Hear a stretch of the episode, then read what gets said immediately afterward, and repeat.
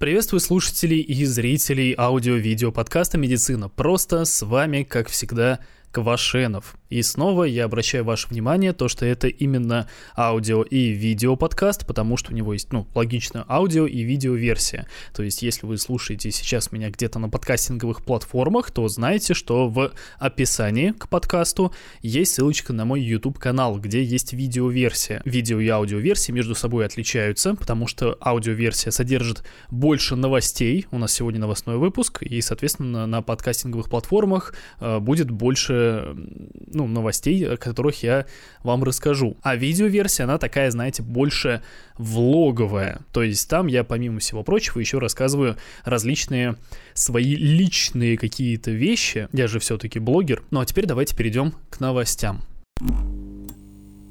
Траты россиян на антидепрессанты с января по сентябрь увеличились аж на 70%. За этот период э, жители России купили 8,4 миллиона упаковок антидепрессантов, что больше, чем за прошлый, э, за аналогичный период прошлого года на 50%. Ну и как бы понятно, что все подорожало, понятно, что сюда еще дополнительно накладывается, накладываются проблемы с логистикой, из-за этого цена тоже увеличивается, ну и в целом очень много факторов, благодаря которым цена на антидепрессанты и в принципе на любые другие лекарственные средства выросла. И вот в итоге все это привело к тому, что все траты, они увеличились на 70%. И, к слову, импорт и производство внутри страны таких вот э, препаратов, антидепрессантов, тоже увеличилось. И еще что хотел э, сказать, э, то что вместе с антидепрессантами, которые по своей сути являются, ну, вполне нормальными такими лекарствами, э, россияне стали больше употреблять всякого успокоительного кала, аж на 44% больше. Под успокоительным калом я, если что, имею в виду всякие различные безрецептурные средства, типа там, чтобы успокоиться, чтобы снять тревогу, которые продают вам просто вот в аптеке. Вы заходите в аптеку, вы говорите, дайте мне что-нибудь от нервов. Обычно эта херня лежит на одной полке рядом со всякими там БАДами, с гомеопатией, апатии и прочим говном. Но все-таки, с другой стороны, такой вот момент. Э, лучше, наверное, принимать э, всякие пустышки и тем самым немножко себя успокаивая, чем уходить в запой или вообще начинать употреблять разные там запрещенные вещества. Но в то же время одним из самых лучших средств от тревоги, от стресса была и остается обычная физкультура. Ну, то есть вот такая обычная, монотонная, рутинная, э, тупая, можно сказать, физическая нагрузка по типу какой-нибудь ходьбы в довольно быстром темпе довольно неплохо помогает от э, стресса. А возвращаясь к теме антидепрессантов, хочу сказать вам мысль, которую уже говорил вам в подкасте про набор домашней аптечки. Если вы регулярно принимаете какие-то там лекарства определенные, а антидепрессанты это такие препараты, которые принимать нужно довольно долго. Так вот, если вы что-то такое принимаете, то нужно иметь запас таких лекарств обязательно в норме, в любом случае, на несколько месяцев вперед. Потому что даже если все будет окей, если производитель будет продолжать поставлять этот препарат, если там никакие границы не, не закроют и, и так далее, все будет хорошо, в любом случае вы сэкономите на этом. Ну и дополнительно вы не будете подвергать себя вот каким-то рискам того, что этот препарат просто пропадет э, с полок или вообще, или просто подорожает. Первый российский аппарат МРТ.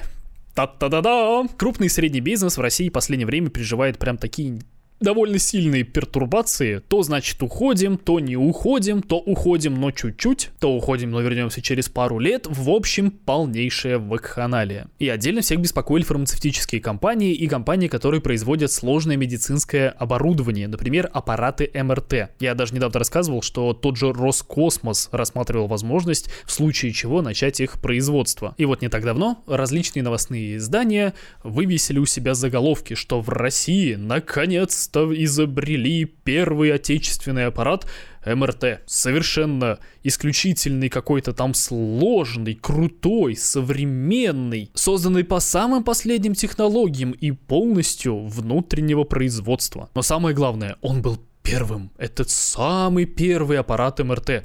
И все замечательно, конечно. Я сейчас, если что, без иронии. Действительно э, здорово, когда э, в стране есть такое вот внутреннее производство, не зависящее от различных там э, поставок из-за рубежа, от различных зарубежных технологий. Еще и созданный, что касается технологий, по самым современным вот этим технологиям. То есть, например, вот этот аппарат МРТ, который анонсировали вот прям вот только что, он отличается от предыдущих тем, что его не нужно нужно перезаправлять. То есть раньше там использовалась такая вот для охлаждения э, жидкий гелий при температуре э, близкой к абсолютному нулю. Вот он должен был охлаждать этот гигантский магнит в аппарате МРТ. А сейчас вот этот наш отечественный аппарат, его сделали по каким-то там другим технологиям, и его не нужно охлаждать, не нужно перезаправлять, соответственно, он более дешевый э, в производстве, в эксплуатации, плюс он э, при мощности полтора Тесла выдает такую же качественную картинку, как э, старые аппараты МРТ при мощности 3 Тесла, в общем, по всем параметрам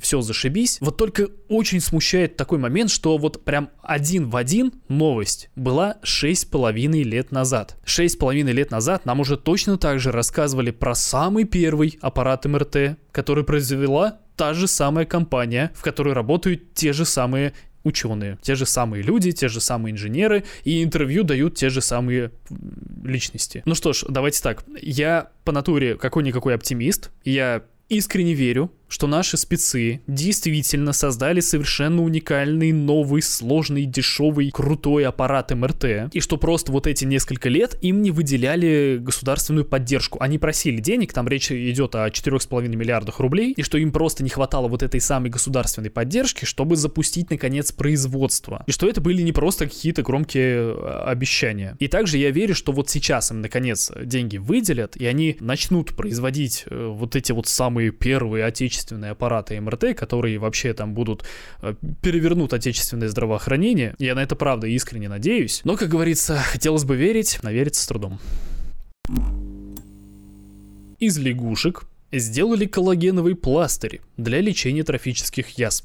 Смотрите, какая тема. На самом деле уже довольно давно что-то подобное э, применяется в медицине. Я говорю о коже рыбы тилапия. Дело в том, что в ней содержится много коллагена, который по своему строению схож с человеческим коллагеном. И, собственно, вот эту кожу ее прям берут и, например, на какие-нибудь ожоги прям вот наматывают. Конечно, предварительно немножко обработав, но в итоге, конечно, это выглядит как такая вот повязка довольно странного вида. Хоть и эффективно, но не очень аппетитно выглядит. А тут ученые из Сингапура нашли похожие применения для лягушачьих шкурок, только они не просто берут эти самые шкурки и так вот накладывают на раны, на поврежденную кожу, они, нет, нет, нет, они берут эти шкурки, чистят, обрабатывают, и в итоге это все выглядит, приобретает такую форму какого-то пластыря коллагенового, и уже его накладывают на поврежденную кожу. И здесь одновременно такой вот э, плюс получается, что это не только такой защитный барьер от внешних различных там э, ну, тех же микроорганизмов, например, чтобы они не попадали в рану. Но дополнительный момент в том, что этот э, коллаген в этом вот пластыре, он как бы каркасом таким служит для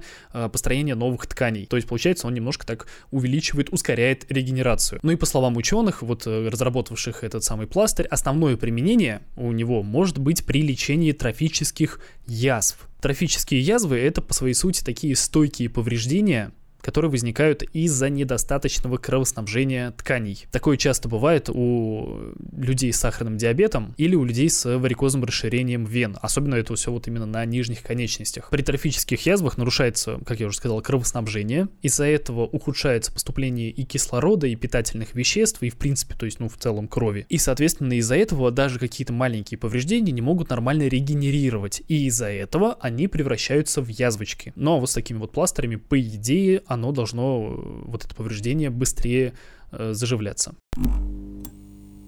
Занятия музыкой в детском и подростковом возрасте, возможно, делают нас умнее в долгосрочной перспективе. Тут ученые из Шотландии э, взяли результаты одного продолжительного исследования, в котором э, замеряли умственные и физические показатели людей сначала в 11 лет, а потом в 70 лет. Так вот, они это дело проанализировали и в итоге увидели, что есть такая зависимость, судя по всему, что вот если человек играл в детском или в подростковом возрасте на музыкальном инструменте, то в будущем это хорошо сказывалось на его когнитивных способностях. Причем они сделали также поправки, они не просто, говорю, посмотрели посмотрели на это и увидели связь. Нет, там делались поправки и на окружающую среду, и на наследственность, и на полученное в дальнейшем образование, и на хронические заболевания всякие тоже делали поправки, и все равно вот э, получилась такая вот зависимость. Причем чем дольше человек в детстве, там в подростковом возрасте увлекался музыкой, тем сильнее это сказывалось. И лично у меня вот возникает такой вопрос, а с какого момента эта польза начинается?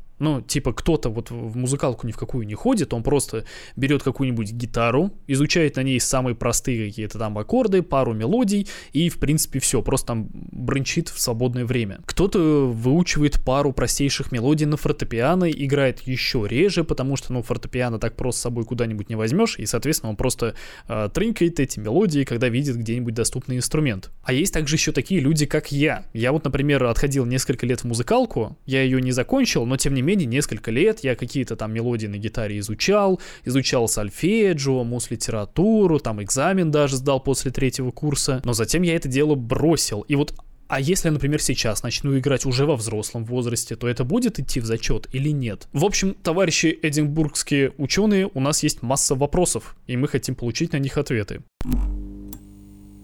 подвижность в пожилом возрасте оказалась гораздо важнее, чем гены долголетия, во всяком случае у женщин. Тут, значит, американские ученые следили на протяжении 6 лет за пятью с половиной тысячами женщин, вроде правильно сказал. Ну так вот, они следили за их различными физическими показателями, смотрели, сколько из них умерло, смотрели, от чего они умерли, и в итоге пришли вот к такому выводу, что э, если они двигались больше, то, соответственно, риск у них был помереть меньше. Причем сидячий образ жизни был тоже связан с уровнем смертности, с риском помереть, только обратно пропорциональны. То есть, чем больше ты сидишь, тем выше у тебя был риск помереть. И влияние уровня физической активности было гораздо большим, чем наследственность. Еще один аргумент в пользу того, что жопа нам дана не для того, чтобы на ней удобненько сидеть, а для того, чтобы побольше двигаться.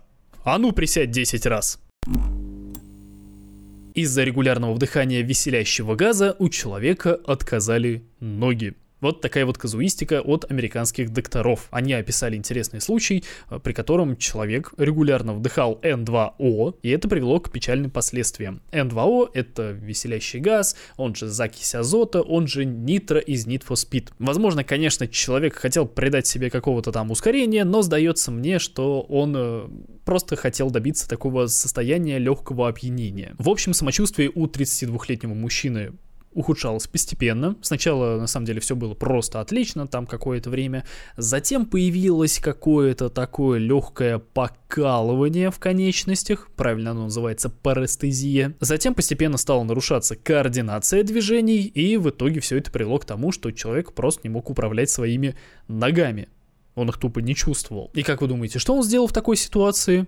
Правильно, он еще две недели сидел, ждал, ничего не делал, а только потом он обратился наконец к врачам. И когда он поступил, его осмотрели, опросили, и в принципе вот его, ну, клиническая картина, она выглядела как острый дефицит витамина В12. Но, но, при этом должны были быть и другие различные проявления, первую очередь я, конечно же, говорю об анемии. Решили провести МРТ и заметили, что у него много участков э, белого вещества в головном мозге и в спинном мозге.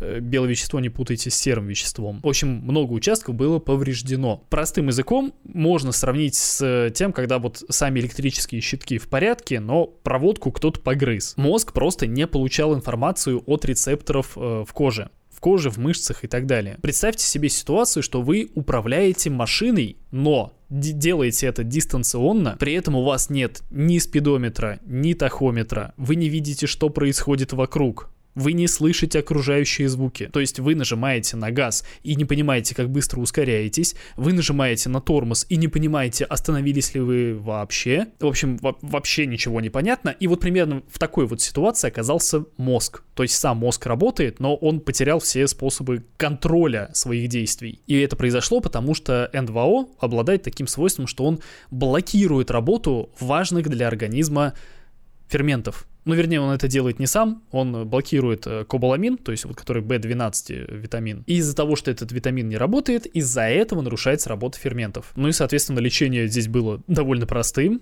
Прежде всего, больному ограничили доступ к веселящему газу. Во-вторых, ему стали давать витамин B12, и в итоге спустя месяц человек спокойно вышел из больницы своим ходом. И вот отдельно я хочу обратить ваше внимание именно на это. Вот именно так выглядит настоящий гиповитаминоз и авитаминоз. И именно настолько ярко выглядит выздоровление. У человека было просто прям вот жесточайшим образом нарушено его здоровье, скажем так, его состояние. Лечение было довольно простым, и вот сам момент выздоровления, он был максимально ярким. А про тот гиповитаминоз и авитаминоз, про который вам рассказывают ушлые продавцы всяких там БАДов, вот это бред сивой кобылы. Судя по всему, употребление полуфабрикатов увеличивает риск развития рака прямой кишки на 29%. Но только у мужчин. Какое-то очень неоднозначное исследование. А, короче, в Америке на протяжении 30 лет следили за 200 тысячью, как это правильно просклонить, за 200 тысячами медработников, добровольцев, которые добровольно рассказывали о своем самочувствии, о своих там различных вредных привычках и предпочтении в питании. В общем, исследователи заметили, что этих людей можно разделить на 4 группы по степени того, как часто они любят кушать всякие разные полуфабрикаты. И вот, собственно, те из них, та группа, которая больше всего любит э, есть полуфабрикаты, у них на 29% чаще развивался рак прямой кишки. Причем почему-то только у мужчин. А еще заметили в этом же исследовании, что у любителей покушать всякие разные кисломолочные продукты, всякие там разные йогурты и так далее, у них снижался риск развития рака прямой кишки на 27%, но правда почему-то только у женщин. В общем, очень интересно, прикольно, здорово, но ничего не понятно. Ни мне, ни, думаю, вам. Потому что причин само собой, не выявлено никаких конкретных, объяснений этому тоже никаких не дается. Ясно только одно, что вот полуфабрикаты неплохо бы изучить. И можно было бы, конечно, подвести к тому, что вот, ну, на всякий случай, неплохо бы эти самые полуфабрикаты исключить из своего рациона, ну так, мало ли. Но я сделаю иначе. Я посоветую исключить эти самые полуфабрикаты из своего рациона по другой причине. Смотрите, в наше время, вот в цивилизованных странах, умереть от голода довольно сложно. Даже если ты э, человек там, который парализованный, лежит, там сам о себе толком позаботиться не может, в любом случае, там живешь один, родней нету, друзей нету, в любом случае найдутся те, кто смогут о тебе позаботиться. Это и всякие социальные службы, и там всякие религиозные ребята. В общем, вряд ли ты пропадешь. А если уж ты взрослый, самостоятельный, дееспособный человек, то умереть от голода это вообще, ну прям очень надо постараться, чтобы это э, умудриться сделать. Потому что удовлетворить свою потребность в калориях, в белках, жирах, углеводах можно достаточно дешево и быстро. И поэтому сам процесс приготовления пищи в наше время, в принципе, можно приравнять к тому, что это такой некий акт любви к себе, и к своим близким. То есть, когда вы там вот заморачиваетесь, как-то украшаете, ищете хороший рецепт, учитесь приготовить это блюдо поинтереснее, как-то повкуснее, оттачиваете этот навык именно для того, чтобы самому потом э, впоследствии наслаждаться вот этим классным блюдом. А эти полуфабрикаты, они этот самый акт любви превращают в такой простой, рутинный, абсолютно бытовой технический процесс. Ну, там закинул, разогрел, съел. И это печально. Всем любви.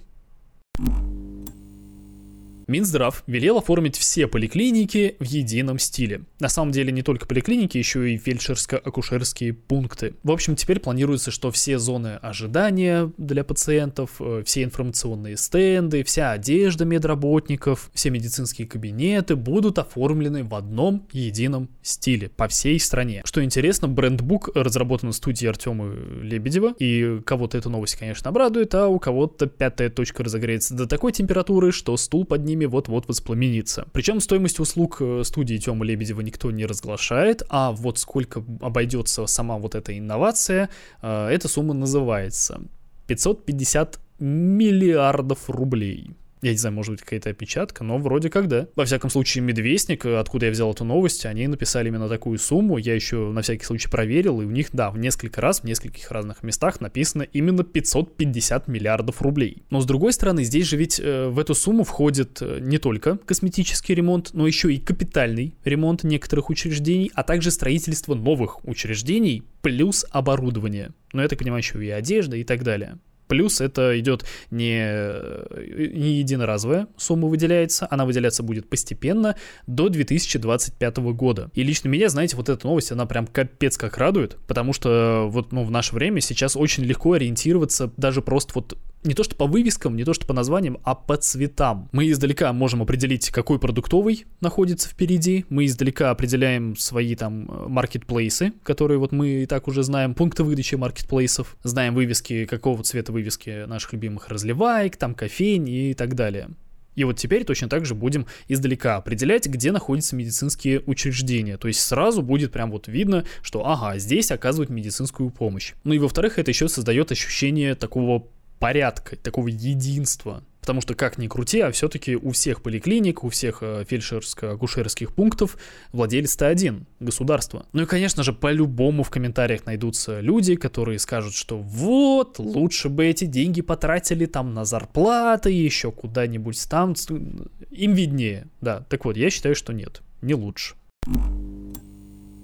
Дети с СДВГ чаще рождались у женщин с ожирением и диабетом.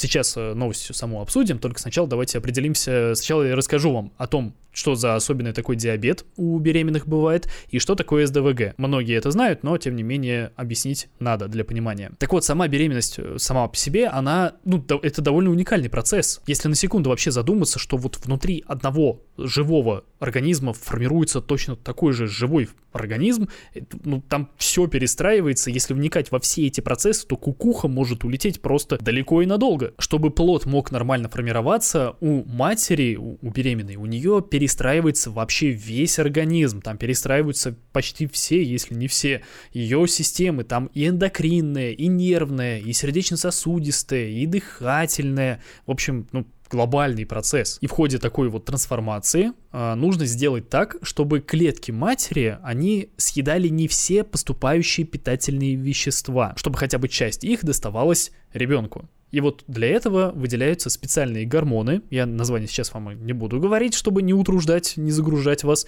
Но, в общем, суть в том, что в ходе этого, благодаря этому, э, увеличивается сопротивление клеток матери инсулину. Инсулин нам нужен для того, чтобы глюкоза из крови поступала в клетки, внутрь клеток. Если сопротивление инсулину вырастает, резистентность это правильно называется, то тогда клетки эту самую глюкозу не так хорошо усваивают. И тогда глюкоза пойдет туда, где ей больше рады, то есть в клетки плода. В общем, если этот процесс идет криво, если что-то идет не так, тогда у матери формируется гестационный диабет. Гестационный это означает то, что он обнаружен впервые именно во время беременности. И это вредно не только для матери, это вредно также для самого ребенка. Там увеличивается риск э, гипоксии, увеличивается риск хронического воспаления. В общем, диабет это стрёмно. Диабет это плохо, особенно у беременных одна звезда на Яндекс картах. А синдром дефицита внимания и гиперактивности, СДВГ, эта штука проявляется тем, что ребенку трудно, ну, грубо говоря, усидеть на одном месте. Ему трудно сконцентрироваться на каком-то одном процессе. И в целом состояние, ну, не то чтобы какое-то там тяжелое, жить можно, все нормально. И даже умственные способности, они примерно такие же, как и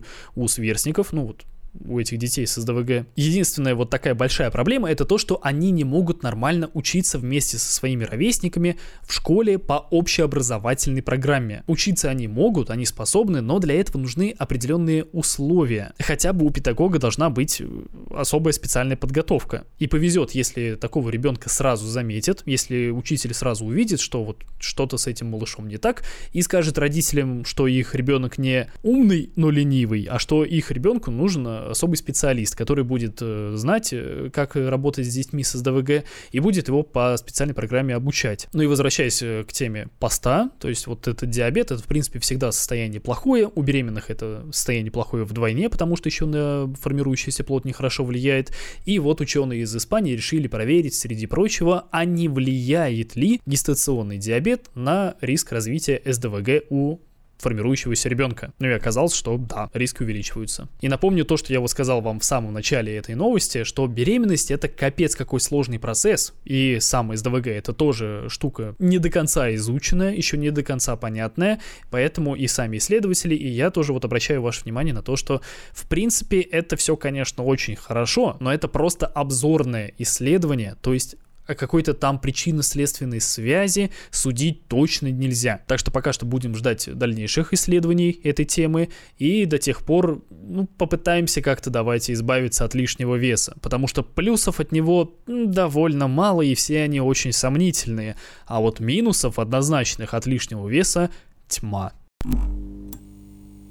Дети женщин, которые любят кофеин, выросли ниже своих сверстников. Эту новость мне прислала одна знакомая, и дело в том, что сначала о ней нормально, абсолютно нормально рассказали всякие научно-популярные журналы, а уже затем подхватили всякие желтушные паблики в Телеграме по типу топор и оставили только громкий заголовок, вот примерно такого содержания, как я вам сейчас его озвучил. При этом они опустили самое главное, самое интересное, благодаря чему эту новость стали распространять очень даже охотно. Я, как вы знаете, такой фигней не занимаюсь, ну, собственно, у меня и подписчиков поэтому меньше, но зато все мои подписчики абсолютно, они лапушки зайчата, ни на какую провокацию не ведутся. Так вот, давайте перейдем к делу. Дело в том, что ученые из Сингапура и из США аж там полвека наблюдали за беременными, сначала определяли у них уровень кофеина во время беременности, а затем следили за физическими показателями э, детей, которые родились у этих женщин. То есть там была контрольная группа, э, женщины, которые не любили особо так кофеин, точнее кофеин содержащие напитки, и другие, которые это дело все очень даже любили. И вот в итоге выяснилось, что дети, которые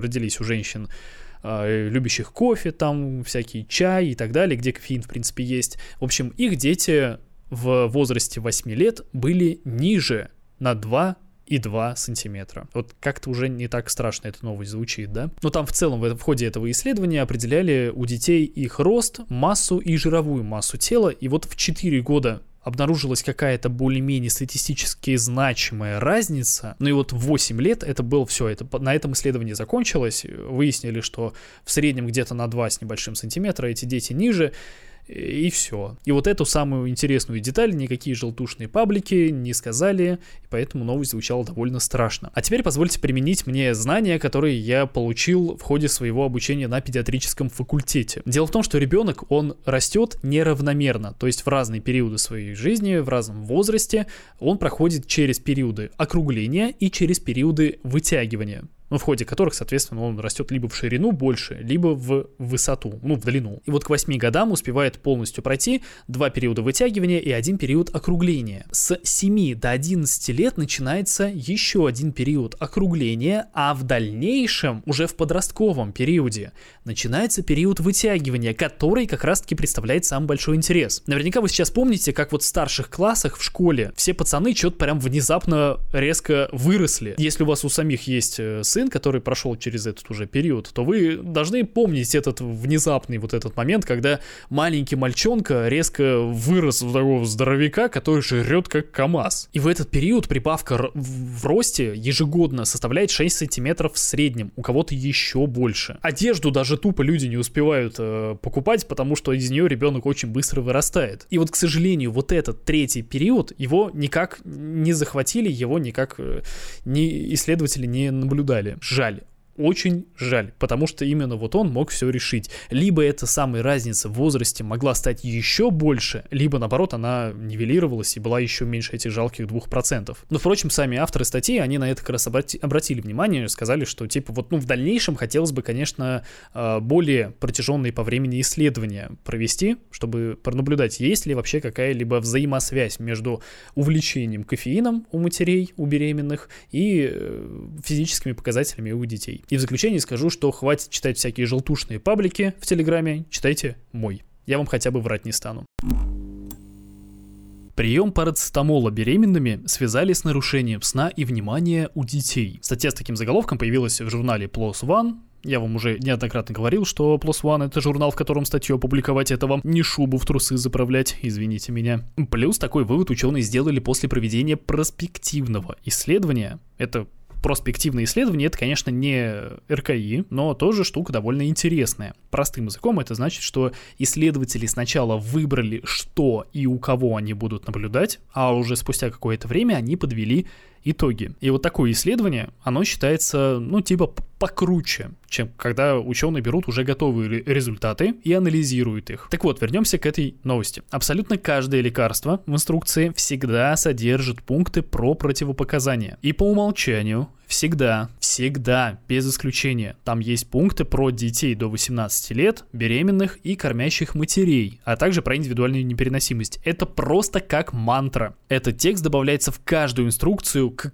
каждому препарату просто вот Ctrl-C, Ctrl-V. Делается так ровно до тех пор, пока не будут проведены отдельные исследования на беременных, кормящих или на детях э, определенной возрастной группы. Но это дорого, это рискованно, и в целом не очень-то и хотелось, потому что без крайней нужды все равно принимать э, эти люди никакие лекарства не будут. Ну и, следовательно, на них э, не заработать. И такие исследования, следовательно, себя не окупят. Но если лекарство хорошее и с годами отлично себя зарекомендовало, а парацетамол именно такой, то его в случае крайней необходимости то и дело применяют. Поэтому даже в инструкции это отображается, мол, с осторожностью, под особым контролем врача, потому что препарат проходит сквозь плаценту и в грудном молоке может содержаться, но все-таки применять можно. И плюс добавлена кое-какая подтвержденная в исследованиях информация, но ее прям крупицы. И за каждое новое исследование на эту тему хватаются. Потому что когда мы говорим о беременных, все риски кратно больше. И вот, значит, американские ученые решили проверить возможную связь внутри утробного воздействия парацетамола с дальнейшими отклонениями в поведении у детей. Там ранее уже были исследования, свидетельствующие о том, что парацетамол в некоторой степени может увеличивать риск развития расстройства аутистического спектра и СДВГ,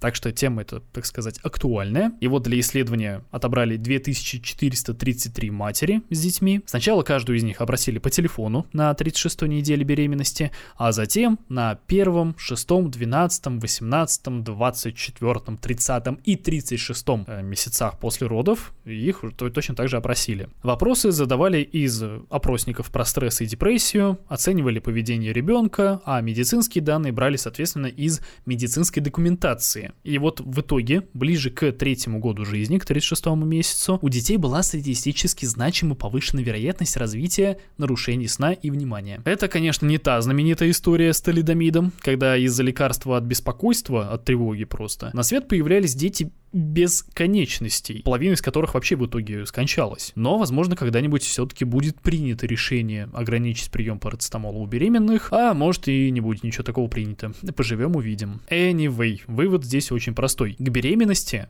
нужно готовиться. Это раз. И если у тебя появились первые признаки простуды, то не контактируй с людьми, особенно если они беременные. Это вывод номер два. Запрет ментоловых сигарет ускорил отказ от табакокурения. Ученые из Бельгии считают, что сигареты с ментолом нужно запретить к продаже вообще во всем мире, потому что в некоторых странах Евросоюза э, запрет на их продажу привел к тому, что люди бросали курить аж на 12% чаще. К слову, подобная практика уже была применена в некоторых странах, например, в Канаде, и да, после запрета ментоловых сигарет курильщики чаще бросали свою дерьмовую привычку. Ну, кстати, да, стоит ли выделять курение как слишком плохую привычку, чтобы назвать ее просто вредной? Может, будем называть ее дерьмовой? Ну ладно, об этом потом. Так вот, э, в ходе исследования в среднем э, люди бросали курить на 12% чаще, а девушки отказывались от курения аж в 2,23 раза чаще. И вот сами ученые пока что причины этому абсолютно замечательному явлению не нашли, объяснения они тоже не предложили. Ну и правильно, потому что просто так языком чесать это дело всяких там блогеров, а не ученых. И раз уж я могу позволить себе такую роскошь, просто курить сигареты уже не модно. Это факт. Курильщиков щемят все больше и со стороны закона, и со стороны простых, скажем так, жизненных взглядов. Мне повезло несколько раз побывать в Турции, а там хоть и есть запрет на курево в общественных местах, но на улице курить можно вообще везде, если нет запрещающей это дело таблички. Вообще, капец, как было непривычно, что человек с сигаретой не уходит на 10 километров от э, остановки общественного транспорта или от входа в какое-нибудь здание. Возможно, это только мое наблюдение, но в России курильщики крайне редко курят где попало. Это я все к чему? Чтобы обойти ограничения со стороны закона, придумывают всякие устройства. А чтобы избавиться от общественного осуждения, неприятный запах либо устраняют, либо маскируют, например, ментолом. И вот ты уже покурил такую сигаретку, и ты пахнешь не табаком, как какой-то мужичара, а табаком и мятной конфеткой, как девушка или подросток, который покурил обычную сигарету и потом заживал ее жвачкой, думая таким образом спрятать запах табака. Но если ты девушка и будешь курить обычные сигареты, то твой запах будет ассоциироваться с мужиком. Не всем этого захочется, и вот, наверное, по этой логике, из-за запрета ментоловых сигарет, из-за запрет на продажу этих э, ментоловых сигарет, люди бросали чаще курить. Но, как говорится, это все по моему скромному мнению, имхо, in my humble opinion. Срочное предупреждение. Раскрыто зловещее скрытое значение смайлика «морковка». В сентябре ребята из BBC, запрещенные в России издание, кстати, обнаружили, что в таком же запрещенном в России Фейсбуке всякие антиваксерские группы с сотнями тысяч участников используют невинную морковку вместо таких слов, как COVID-19 или вакцина. Делали они это, чтобы обойти цензуру и не дать урезать просмотры своим постам. Дело в том, что этот процесс автоматизирован, и проверкой комментариев занимается, конечно же, не человек, а компьютер. Соответственно, если немного зашифровать свои сообщения, то нейросеть ничего не поймет, а до живого человека послание, тем не менее, дойдет. И, в принципе, уже давно любая уважающая себя социальная сеть шеймит дурачков, которые распространяют конспирологию и непроверенную информацию о ковиде. Но современные проблемы, как говорится, требуют современных решений, и антиваксеры начали использовать похожие на шприц эмодзи, заменяя слова «укол» и «вакцинация» на вот, например, «морковку». Впрочем, этого следовало ожидать. Странно, что разработчики заранее не подготовились к такому повороту, заслав какого-нибудь модератора под прикрытием или типа того в эти сектантские сообщества. На крайняк могли бы и сообщения в их чатах почитать. На приватности и права своих пользователей Facebook все равно поливать хотел, а так хотя бы полезное дело сделали бы. В любом случае, реальные угрозы все равно будут обнаруживаться и устраняться. А антиваксеры, напоминаю, одна из десяти важнейших угроз человечеству, по мнению ВОЗ. Но я предлагаю действовать на опережение. Предлагаю создать диверсионный отряд с фейковыми аккаунтами, прокрасться на тайное собрание антипрививочников, подсадить их всех на уринотерапию, и тогда мы сможем узнавать их по запаху. Нам это абсолютно ничего не даст, но хотя бы повеселимся. Напоминаю, что все новости выходили гораздо раньше в моем телеграм-канале. Ссылочки будут в описании и к подкасту, и к видеоверсии. Так что открывайте, переходите, подписывайтесь. Ну а на этом все. С вами был Квашенов. До скорого.